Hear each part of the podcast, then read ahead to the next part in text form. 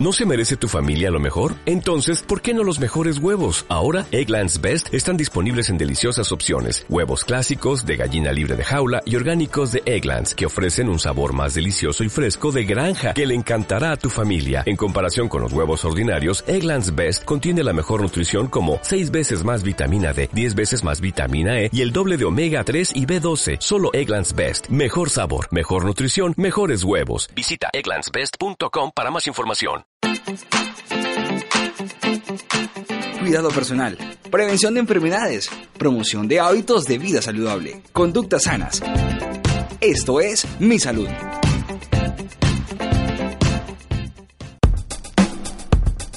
Buenos días, estimados oyentes. Les damos nuevamente una cordial bienvenida a su programa Mi Salud, comenzando este semestre con nuevos programas, pensando exclusivamente en el cuidado de su cuerpo y en el mantenimiento de su bienestar. Esta es una producción de la Facultad de Comunicación Social y Periodismo de la Universidad Pontificia Bolivariana, seccional Bucaramanga, con la colaboración de la Vicerrectoría Pastoral y el Departamento de Bienestar Universitario a través del área médica de promoción y prevención. En la conducción y dirección, quien les habla, Melisa Gómez España. Nos acompaña como todos los lunes nuestro querido médico Carlos Fernando Gómez Angarita, profesional encargado del área médica de promoción y prevención de nuestra universidad y quien nos brindará toda la información y recomendaciones de autocuidado en cada uno de nuestros programas. Buenos días, doctor Carlos Fernando. Muy buenos días, eh, Melissa, muy buenos días a José Julián y a todos nuestros oyentes. Eh, muy agradecido nuevamente de estar con ustedes acompañándoles. Me acabo de dar cuenta que Melissa todavía sigue con faringitis esta semana. Sí, todavía. Pues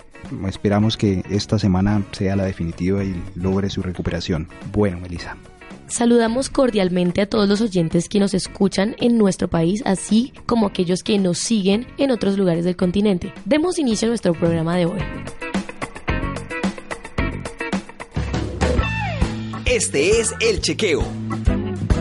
Hoy hablaremos acerca de los mitos relacionados con la alimentación y nuestro peso. Seguramente hemos escuchado acerca de las dietas para quemar grasas, de los alimentos que favorecen la disminución de peso y que comer de noche es lo que realmente engorda a las personas. También se ha discutido ampliamente sobre el papel de los azúcares, o sea, carbohidratos, como un factor que influye en la aparición del sobrepeso y otras enfermedades metabólicas.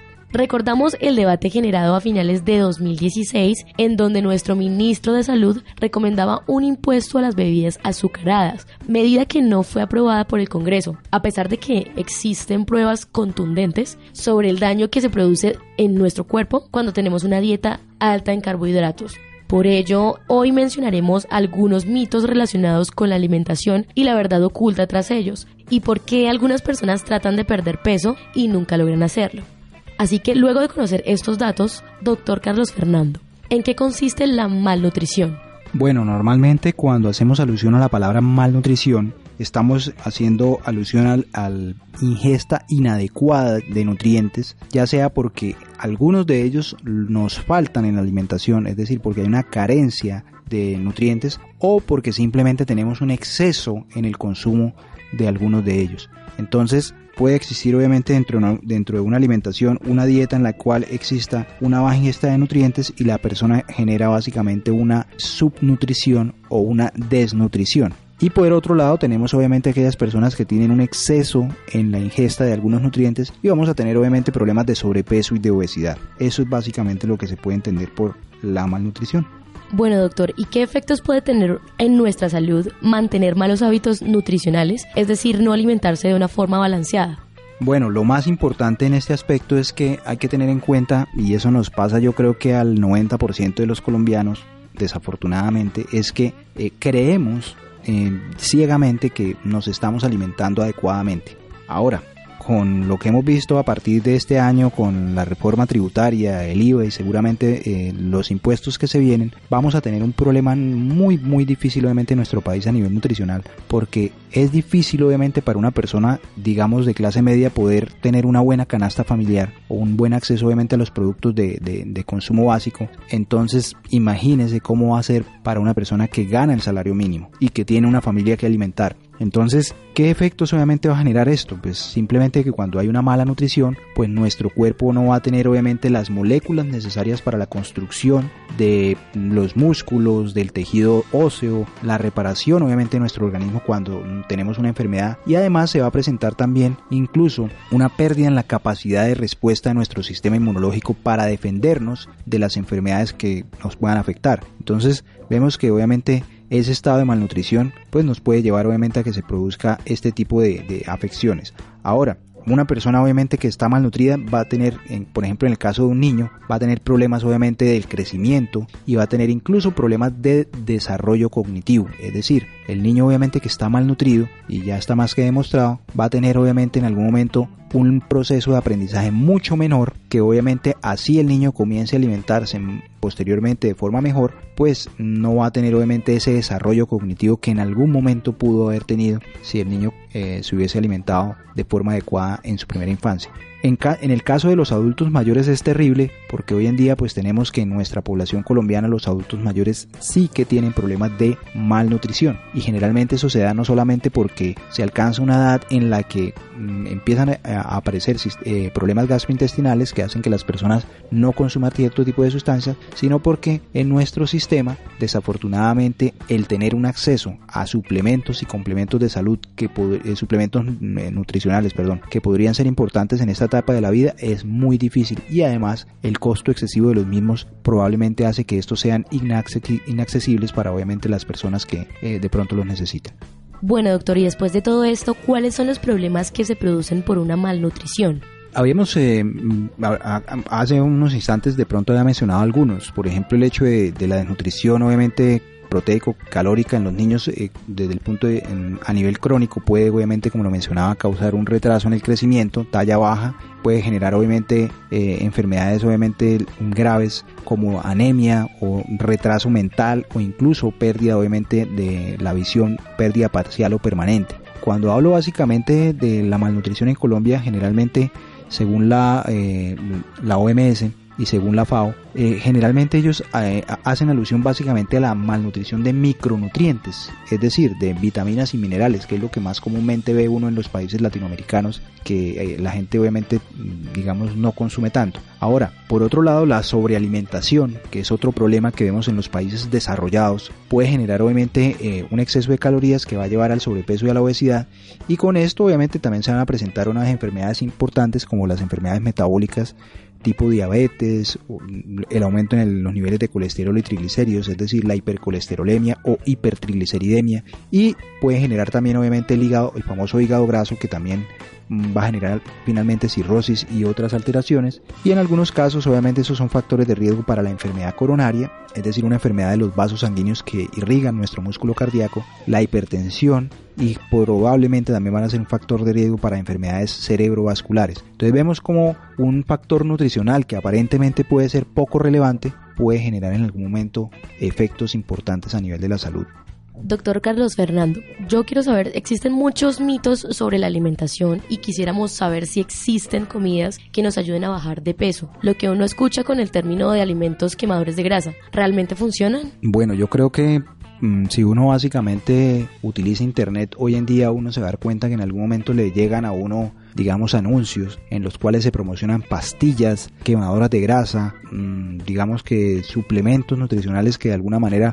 hacen que el metabolismo se acelere ¿sí? entonces seguramente hemos escuchado también eh, hablar de cosas naturales por ejemplo como el repollo el ajo eh, la toronja el té verde como, como aparentes alimentos quemadores de grasa Desafortunadamente, según algunos estudios de algunas universidades o institutos eh, bastante prestigiosos, por ejemplo como eh, a nivel pues, del Reino Unido o a nivel de Norteamérica, esos estudios eh, hablan de que no existe ninguna evidencia científica de que en este momento exista alguna sustancia que tenga propiedades especiales y que pueda aumentar el, digamos, el, hecho de que la persona queme grasas. Es decir, todas son malas. Mm, no he querido decir eso. Lo que digo es que no hay una evidencia científica contundente que obviamente eh, promueva o por lo menos avale el uso de algún producto obviamente como para como quemador de grasa. Que si tienen efectos adversos, todos los tienen, sí, probablemente las sustancias naturales, digamos que no los tienen, pero el problema de consumir una sustancia natural puede ser que por defecto estemos con ese eh, consumo, digamos, estemos dejando de consumir algunas otras que son benéficas para el pueblo, para el, para el cuerpo, perdón.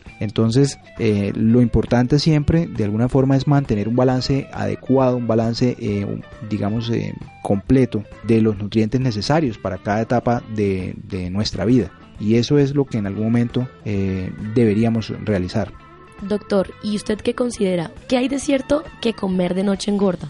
Bueno, ese es otro mito que normalmente las personas eh, tienen y es que eh, le achacan mucho al hecho de que le dicen a uno no vaya a comer después de cierta hora o no coma tal cosa en la noche porque eso puede engordar. No es cierto que comer en la noche engorda, ni que comer después de las 10 de la noche engorda. No, lo que sí es cierto es que si tenemos una comida muy grande o con un exceso de calorías en la noche, pues muy seguramente eso nos va a llevar a que obviamente la persona pues se engorde. De manera que lo que sí uno debe recomendar es que en las horas de la noche la última comida de nuestra de, pues, del día sea una comida liviana y de pocas o de bajas calorías, mejor dicho. Entonces eso sí es lo que uno debe, intentar obviamente hacer. Ahora, sí es prudente también que esa comida o esa última comida no esté cercana a la hora en la que nos vamos a acostar. De manera que lo ideal es comer por lo menos mínimo dos horas o tres horas antes de irse a dormir. Eso sería lo ideal.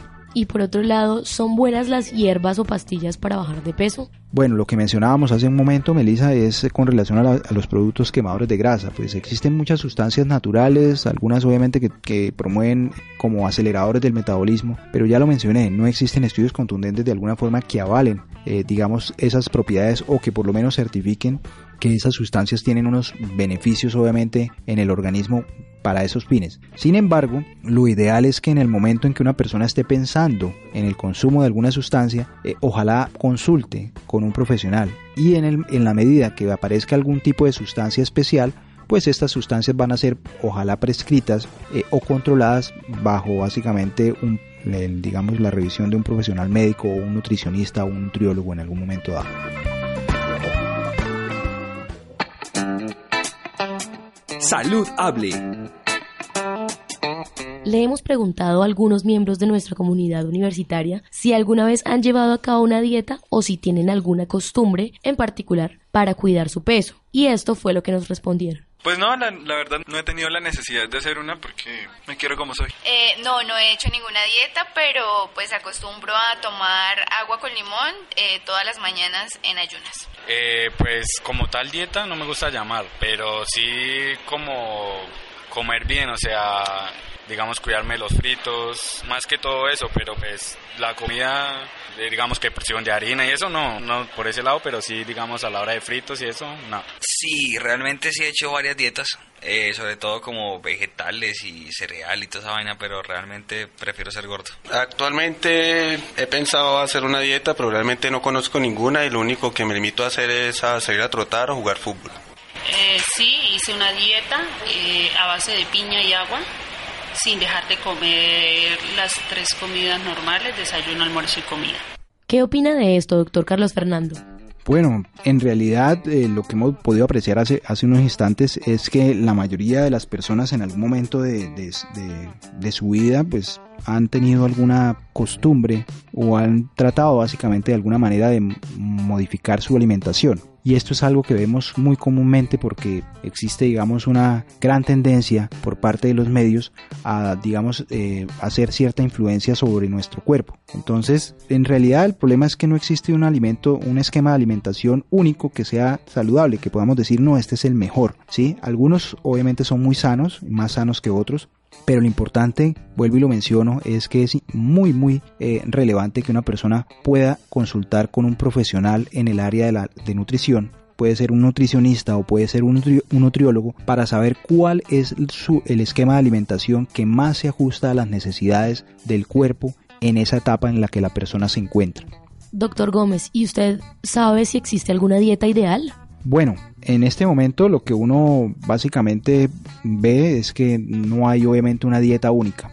Existe un grupo básicamente de, recomendaciones de dietas que han mostrado algunos efectos en, benéficos para el organismo, pero cada tipo de alimentación debe ser de alguna manera eh, vigilado estrictamente por un profesional de acuerdo obviamente a las, a, las enfermedades o, a, o al, digamos, la etapa de vida en que se encuentre la persona. Con lo cual quiero decir lo siguiente, no es lo mismo una alimentación para un adolescente que para una persona que trabaja, que para una persona que está ya en su proceso básicamente de vejez o para una mujer embarazada. Son cuatro tipos de personas completamente diferentes y que requieren una alimentación especial. De igual forma, cuando una persona está enferma, también va a requerir unos, unos eh, digamos, eh, complementos o una alimentación especial para una enfermedad. Entonces, sí es importante tener en cuenta esto para que la persona o las personas, de alguna forma, si tienen alguna inquietud, pues también consulten con los profesionales que para eso en algún momento obtienen su preparación.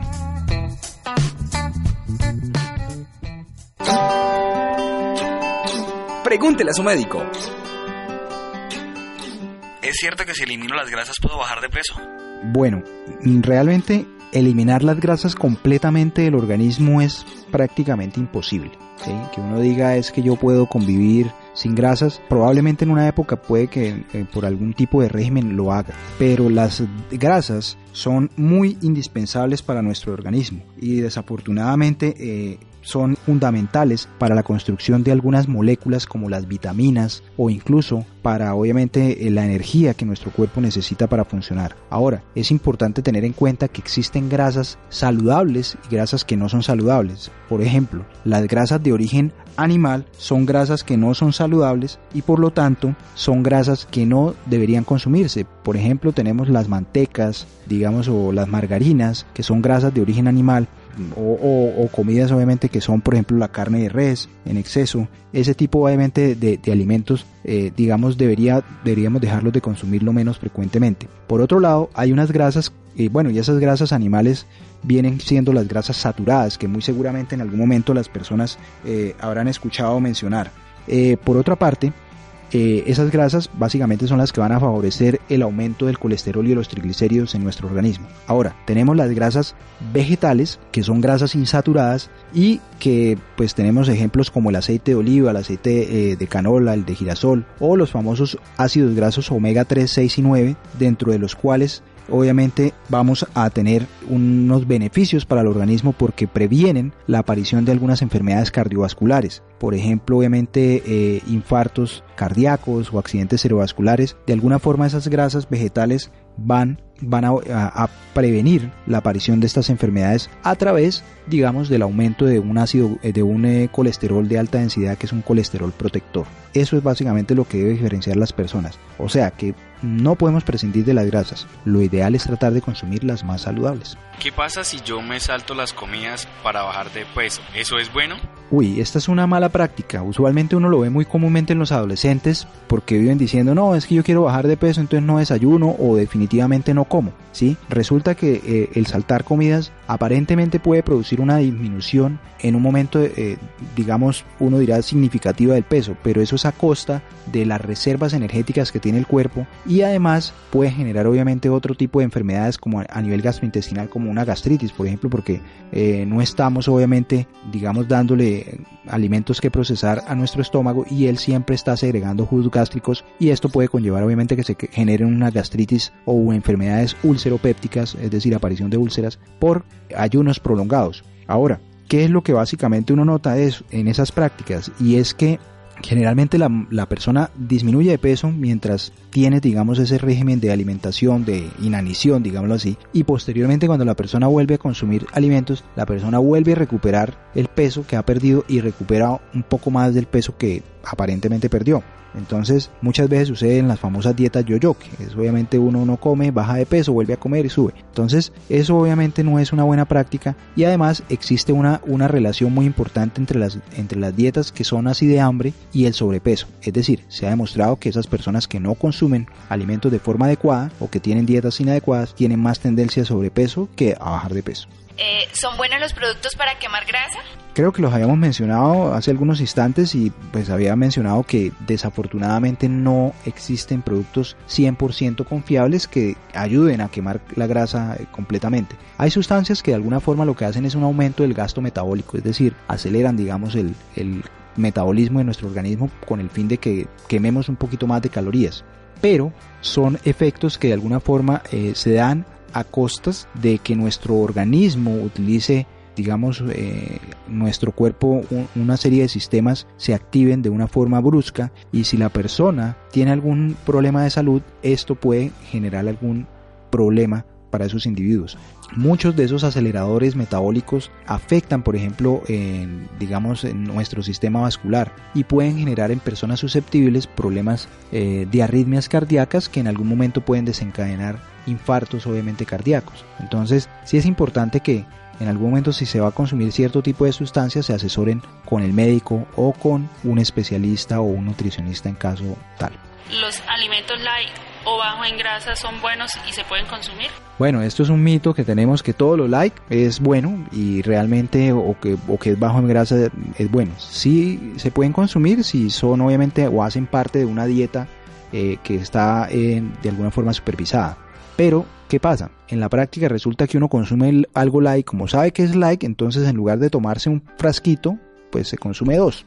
Y ahí está haciendo, y con eso está perdiendo obviamente, digamos, el efecto probablemente benéfico que podría tener el consumo de una menor cantidad de calorías. Entonces pasa con las cosas, sustancias que tienen baja cantidad de grasa. Como son porciones más pequeñas, pues pensamos que como son bajas grasas, bajas, en grasa, entonces si consumimos dos porciones, pues no va a pasar nada. Pero resulta que lo que hacemos normalmente o lo que la gente hace es que aumenta el número de porciones porque no se siente lleno o porque ve que la porción no lo llena completamente y realmente está haciendo algo inadecuado. Ahora, siempre se debe revisar la etiqueta antes de consumir cualquier tipo de producto para que uno pueda determinar la cantidad de calorías que uno está ingiriendo. Y además siempre es importante, como lo he mencionado, pues asesorarse de una persona para que realmente le haga una o le estructure un régimen alimentario si desea obviamente perder peso. ¿Es cierto que no desayunar ayuda a bajar peso? Falso, completamente falso, como dicen, de toda falsedad y es porque eh, ayunar no es en, eh, bajo ningún aspecto saludable. De hecho, eh, generalmente ya se ha demostrado que, la persona que no desayuna es un poquito más ansiosa y tiene la tendencia a consumir antojos o antojarse o pequeñas comeditas obviamente o galguerías durante el transcurso del día. De manera que esa ansiedad incluso hace que la persona normalmente tenga una tendencia a buscar mucho más las cosas obviamente como los carbohidratos, las cosas dulces y eso de alguna forma pues va a generar obviamente problemas en el peso. Ahora, eh, si uno está pensando que el desayunar va a hacer que baje peso, lo que demuestran los estudios es que va a tener la tendencia más bien a que en el futuro tenga problemas de sobrepeso por ese mal hábito. ¿Las dietas vegetarianas son buenas? Sí, mantener una dieta vegetariana puede ser mucho más saludable que de pronto el hecho de tener una dieta eh, con, a base de carnes, pero el inconveniente de pronto, el único inconveniente diríamos para las dietas vegetarianas es que eh, desafortunadamente los vegetales no contienen todos los aminoácidos esenciales para nuestro cuerpo, por lo que los que son exclusivamente vegetarianos deben eh, ojalá consultar para que en algún momento tengan una suplencia de esos aminoácidos que su dieta no les aporta. La fórmula. Para finalizar el programa de hoy, quisiéramos que nuestro médico nos mencione esos consejos para comer bien y sentirnos mejor. Bueno, estimados oyentes, pues eh, como siempre tratamos de dar una orientación y estas son las observaciones que podríamos, digamos, eh, darles o ofrecerles en el programa de hoy. Pues lo primero, eh, con relación a los mitos de alimentación y de comer saludablemente, es importante que tengan presente consultar con un, un nutricionista o un nutriólogo si la persona desea cambiar su alimentación ya sea porque deseen bajar de peso o porque simplemente quieran aumentar de peso o porque la persona de pronto va a iniciar alguna actividad, digamos, deportiva en la que necesita un mayor aporte de calorías. Es importante tener en cuenta esto. Ahora, mamás, no pretendan que el niño, eh, su niño pequeño básicamente, consuma lo mismo que consume un adolescente. ¿Sí? Es importante que los niños en cada etapa, básicamente los infantes, los adolescentes, las mujeres embarazadas, el adulto joven obviamente que está trabajando o el adulto mayor tengan en algún momento alguna asesoría por una nutricionista para que recomiende cuáles son los mejores grupos de alimentos para esas etapas de la vida. Eso es importante. Ahora, lo que pues en algún momento podría uno recomendar es que si quieren consumir unos carbohidratos, obviamente de bajo eh, índice glucémico o calórico y que sean buenos en fibra, pues la gente debería optar básicamente por consumir fruta fresca, arroz, el pan podría ser una buena opción integral, la quinoa, la pasta, ojalá preferiblemente integral también, y leche baja en grasa y yogur. Los cereales integrales básicamente para el desayuno pues pueden, ser así a grosso modo también una buena opción y no se olviden de las, eh, las legumbres y los vegetales. Es importante, especialmente en el caso de las legumbres hay unos que son a veces muy olvidaditos y que los tenemos en nuestro medio, que son básicamente los frijoles, las lentejas, las judías o los garbanzos, que generalmente tienen un buen aporte proteico y un buen aporte de micronutrientes.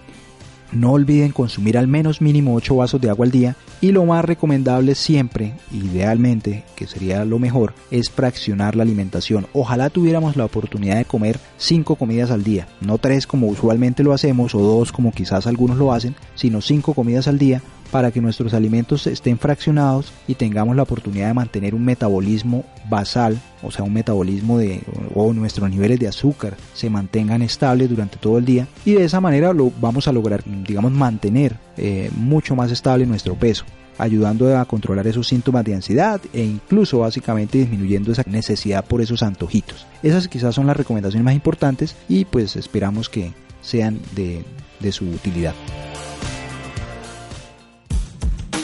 Estimados oyentes de nuestra emisora virtual Estación UE, hemos culminado el segundo episodio de esta nueva temporada de Mi Salud. Queremos darles las gracias por su participación y por habernos escuchado. Agradecemos al doctor Carlos Fernando Gómez Angarita por su orientación y sus importantes aportes en el tema de hoy, los cuales estamos seguros que serán oportunos para todos nuestros oyentes. Les recordamos nuevamente nuestra invitación para que nos sigan acompañando todos los lunes a las 9 de la mañana en su programa Mi Salud.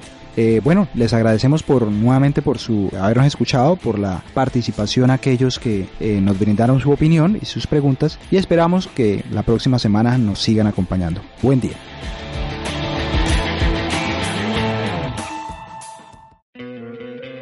¿No te encantaría tener 100 dólares extra en tu bolsillo? Haz que un experto bilingüe de TurboTax declare tus impuestos para el 31 de marzo y obtén 100 dólares de vuelta al instante. Porque no importa cuáles hayan sido tus logros del año pasado, TurboTax hace que cuenten. Obtén 100 dólares de vuelta y tus impuestos con 100% de precisión. Solo con Intuit TurboTax. Debes declarar para el 31 de marzo. Crédito solo aplicable al costo de la presentación federal con TurboTax Full Service. Oferta sujeta a cambios o cancelación en cualquier momento.